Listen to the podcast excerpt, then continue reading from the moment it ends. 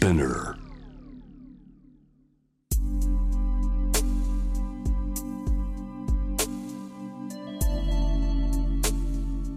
眠らない街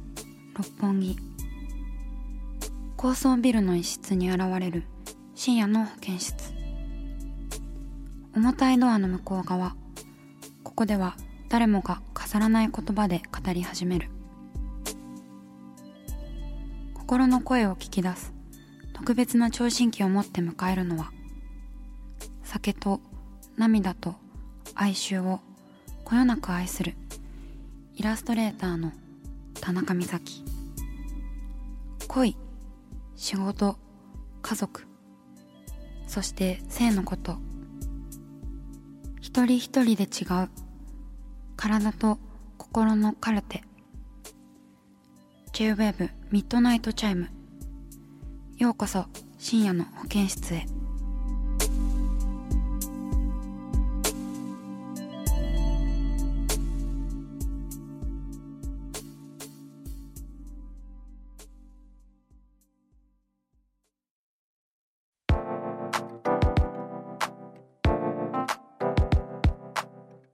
田中美咲がお送りしています。深夜の保健室ミッドナイトチャイム。今夜は春のリスナー感謝祭好きな漫画アニメのヒーローヒロイン大特集。ということでして。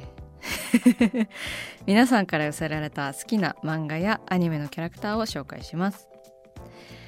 では早速紹介していきましょうか。ラジオネームせいじさん21歳男性学生の方です。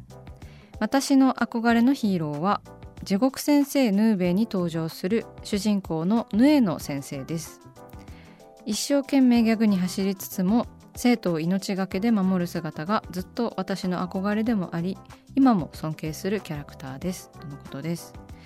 えー、せいじさんメッセージありがとうございます。ねなんか21歳でお若いのに地獄先生ヌーベって私が小学生ぐらいの時に読んでいました。あの単行本で私読んでいた記憶があるんですけれどもえっ、と1993年から1999年まで「週刊少年ジャンプ」にて連載されていた漫画ですね。でまあテレビアニメ化があったりテレビドラマ化もされてるんですね実写ドラマ化ですね。でその、まあ、学園ものというかこうなんだろうねこう鬼の手だよね。ヌーベイといえば。鬼の手を持っているその主人公のヌエの先生が小学校で起こる怪奇現象にこう鬼の手で立ち向かっていくっていう感じなんですけれどもあのメッセージは書かれてないけどすんごいエッチですよね。エッチな漫画でした。小学生の私的に。すごいもうドエロだと思ってあの親の目を気にしながらでも一応少年ジャンプで連載していたものなのであの少年少女も読める漫画なんですけれどもこう結構エッチだぜと思いながら読んでた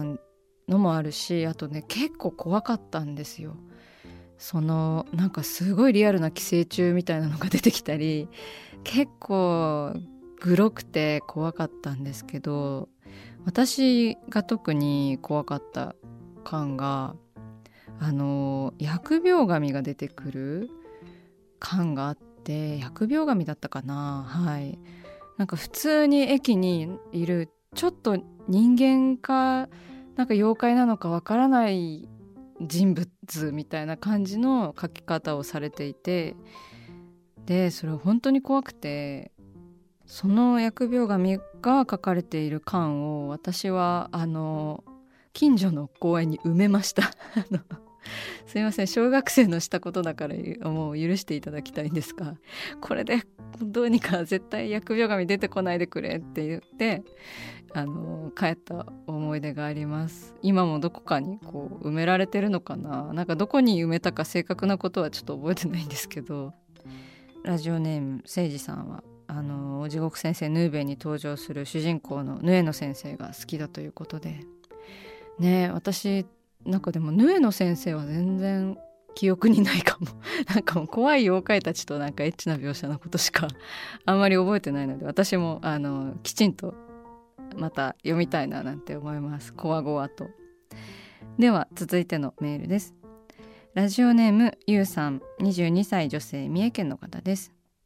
私の憧れのヒーローは配給の烏野高校のエース朝日さんです。高校の時私も部活でとあるスポーツをしていたのですが怪我で半年ほど練習に参加できなかった時ひたすら配球を見ていました。トラウマを抱えながらも懸命にチームのために戦う朝日さんや仲間への信頼に心動かされ復帰後引退までの辛い練習もいい結果が出せなかった時も朝日さんが私の支えになっていた気がします。バレーボールも大好きになりました。ということでしてゆうさんありがとうございます。メッセージ。ね配給私あのまだ読んだことないんですけどすごく周りからおすすめされたことあります。なんか登場人物が結構みんないいいい人だしいいキャラクターだしなんか爽やかなスポーツ漫画だというあの印象を持っています。で朝日さん調べてみたんだけどね。なんか渋いね。高校生なんだって感じ。ちょっとちょっと老けてる。であのロン毛でこうあのサッカーのイケてる選手とかがしてるカチューシャつけてますね。うんうん。スポーツ漫画ってやっぱりいいですよね。私はあのゆうさんのように部活でスポーツとかをしてこなかったんですけどなんかスポーツをしてなくてもこう元気づけられたりとか違う世界のこととしてなんかあここんな風になってるのねっていう風にこんなプレッシャーがあるのねみたいなことを感じたりしますよね。うん、あのゆうさんがね復帰後引退までの辛い練習もいい結果が出なかった時もこの配給の朝日さんが私の支えになってた気がします。バレーボールも大好きになりましたとメッセージをくださってるんですけど。ねなんかそういう本当に漫画のキャラクターが心の支えになってくれてるっていうのってすごいことですよね。あとなんかこう友情みたいなのを大人になってからすごい素直に読めるようになったんですよね 私なんだろうみんなが仲良くしてる感じとか 友情とか一致団結とかを学生じゃなくなったので大人になったのでこう素直な目線で読めるという、あのー、現象に今いるのでなので、あのー、配給私もちょっと読んでみたいなって思いました。ゆうさんメッセージありがとうございます。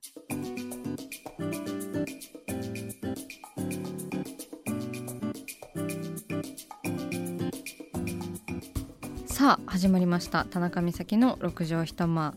大勢の目に触れたものから人知れずこっそり楽しまれたものまで。イラストレーター田中美咲の作品を作者自ら紹介します。この時間は番組スタッフと一緒にお送りします。よろしくお願いします、こんばんは。よろしくお願いします。はい。はいじゃあ今日は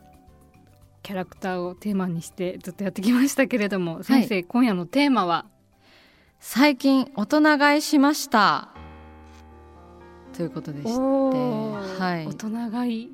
大人買いというと、はい、私的には漫画なんですけれども、はい、いいですね。大人買いってあれですよね。なんか1巻から最終巻までガッと買ってしまうことを大人買いとあの私は認識してるんですけれども、はい、そう今日あの好きなキャラクターとか漫画アニメのお話だったんでちょっと最近大人買いした漫画の話でもさせていただこうかなって思ってるんですけれども。はいぜひ。はい。えっとですね最近私が買った漫画は「セブンシーズ」っていう漫画なんですけれども、はい、まあ、ちょっと前の漫画でして、うん、えー、っと最近だと「ミステリーという流れ」とかの作者という漫画の作者の田村由美さんが、あのー、書かれている「セブンシーズ」という漫画を1巻から35巻まであるんですけどそれをもうあの去年の年末にガッと大人買いしまして でお正月で読み切ったっていう感じなんですけれども、はい、なんか大人買いすると大人買いってちょっと大人になったこと実感するなんか醍醐味ですよね。はい。なんかこっからここまでみたいな。でもまあ中古だったんですけど、うんうんうん、中古で購入したんですけれども、えーと、セブンシーズはですねまあどんなお話かと言いますとえっ、ー、と地球滅亡の日みたいなのを科学者たちがこう予言していてそれに合わせて何人かコールドスリープさせるんですよね。うん。でそのコールドスリープから目覚めたその主人公たち登場人物たちがこうこれからこの変わり果てた地球でどう生きていくかみたいなお話なんですけれども。結構すごいその期間は長いんですか？じゃそうですね。すごく壮大で海外ドラマシリーズになるんじゃないかってぐらい なんか壮大な世界観で、うん、であの地球がまだそのいつも私たちがこう暮らしている地球だった頃の過去のお話であったりとか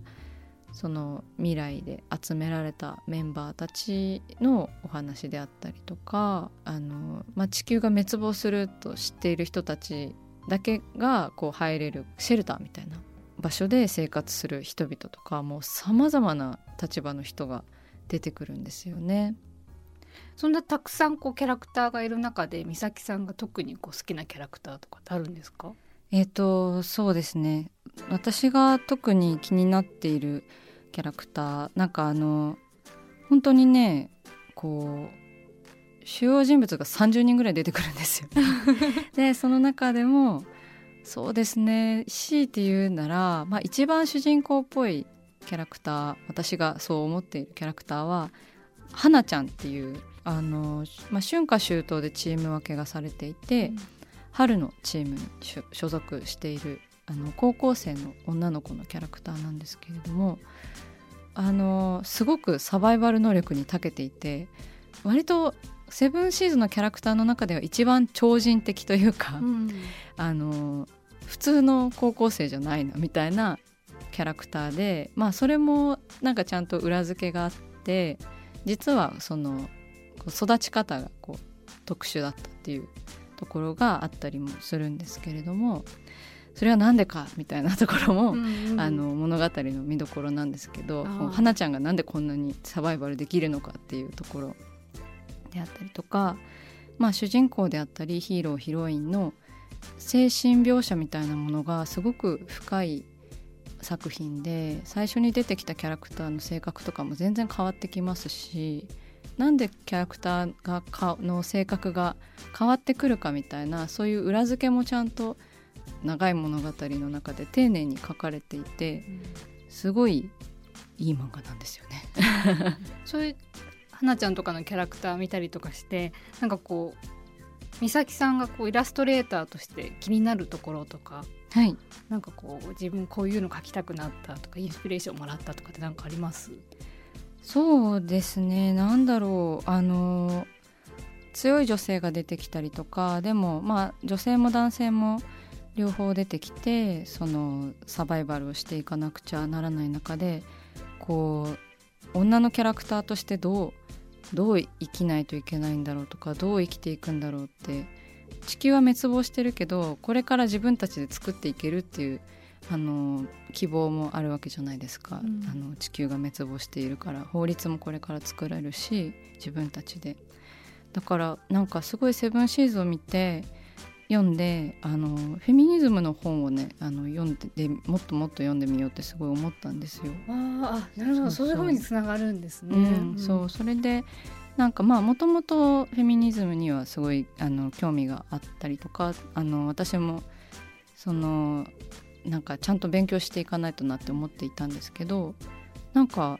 あのセブンシーズを読んでよりそう思ったというかまあ今地球は滅亡してないですけどもっと自分たちで決めていっていいんだなというか辛いことは辛いってこう自分の気持ちを無視しないようにとか、うん、なんかあとはあれですね。こう自然ありきだなとか あとはなんかその自然自然淘汰についてとか、うん、なんかその生き生きるこうサイクルみたいなものにもすごい興味が出たしなんかこう今までこう自分が生きていた環境みたいなものをすごくこう遡って考えるようになりましたねだからまあ作品に直接影響っていうか私自身に直接影響があってそれが自然にこれから作品に出るだろうなみたいな風に思いました。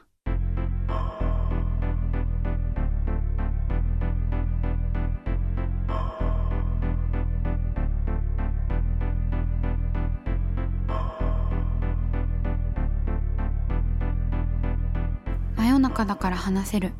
体のこと心のこと。J-WEB ミッドナイトチャイム。公式サイトとインスタグラムは24時間オープンしています。あなたの悩み番組へのメッセージお寄せください。来週もイラストレーターの田中美咲が深夜の保健室でお待ちしています。キャリコン編集長通信仕事と人生の話をゆるゆるとパワードバイミモレこのポッドキャストではミモレ編集長の河原咲子が時には一人で時にはゲストをお招きしキャリアコンサルタントの資格を生かして仕事と人生そして職業キャリアだけじゃないライフキャリアの話を誰にでも分かりやすくゆるゆるとお話します。毎週金曜日に新しいエピソードを配信中です。ぜひ一度聞いてみてください。